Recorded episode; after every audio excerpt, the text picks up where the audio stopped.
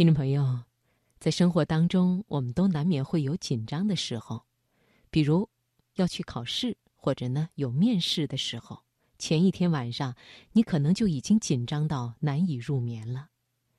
但是，其实让我们感到紧张的事情远不止如此，甚至日常生活中需要处理的一件小事，也可能触动我们容易紧张的神经。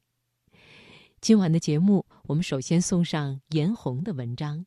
我叫不紧张，选自《深圳特区报》。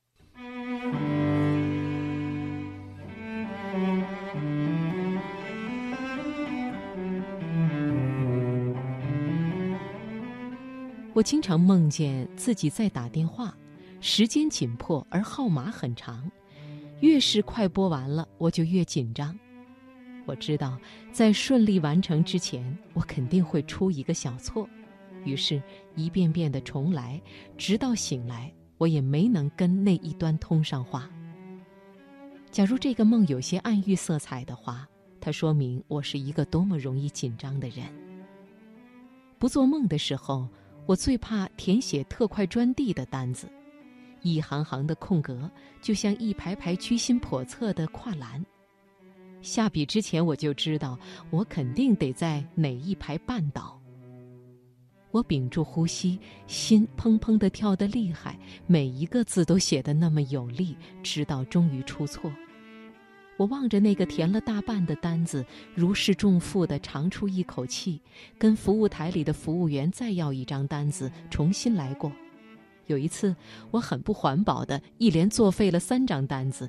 以至于实在没有勇气再开口了，只好走了很远的路，跑到另外一家邮局。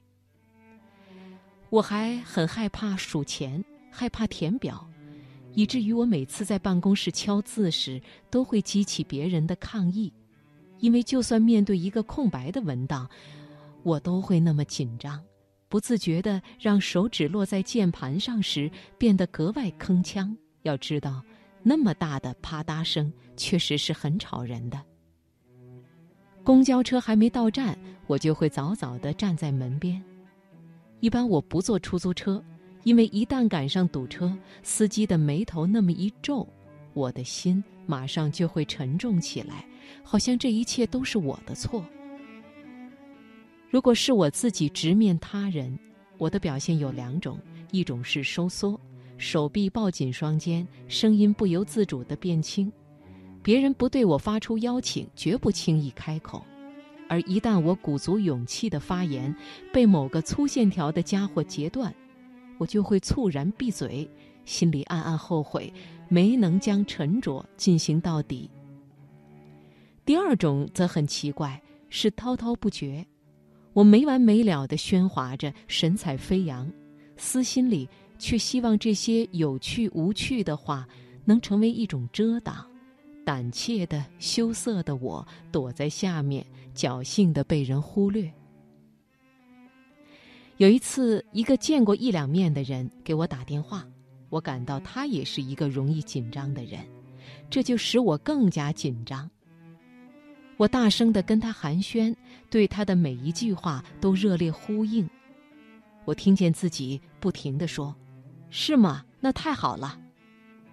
这种热情使对面的人大大的惶惑了，把所有的事情谈完，静默了那么一秒。我听到他犹豫地说：“那我把电话挂了。”收线之后，我把自己的脸夸嗒一声放下来，心底的声音在说：“我对这个人一点也不感兴趣，可是我为什么要这样呢？”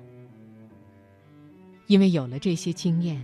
我会饶有兴致地打量那些和我一样夸夸其谈的人，他们手势飞舞，眼神亢奋，声音显而易见地提高八度。我猜，他们的内心一定有一根弦，越绷越紧，他们在努力地不让它崩断。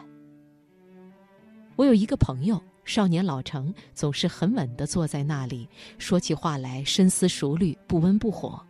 我一直羡慕他的从容。直到有一天，他跟我说：“你知道消除紧张的办法吗？有一二三点。”他说的那三点我都忘记了，好像有一点是先谈天气。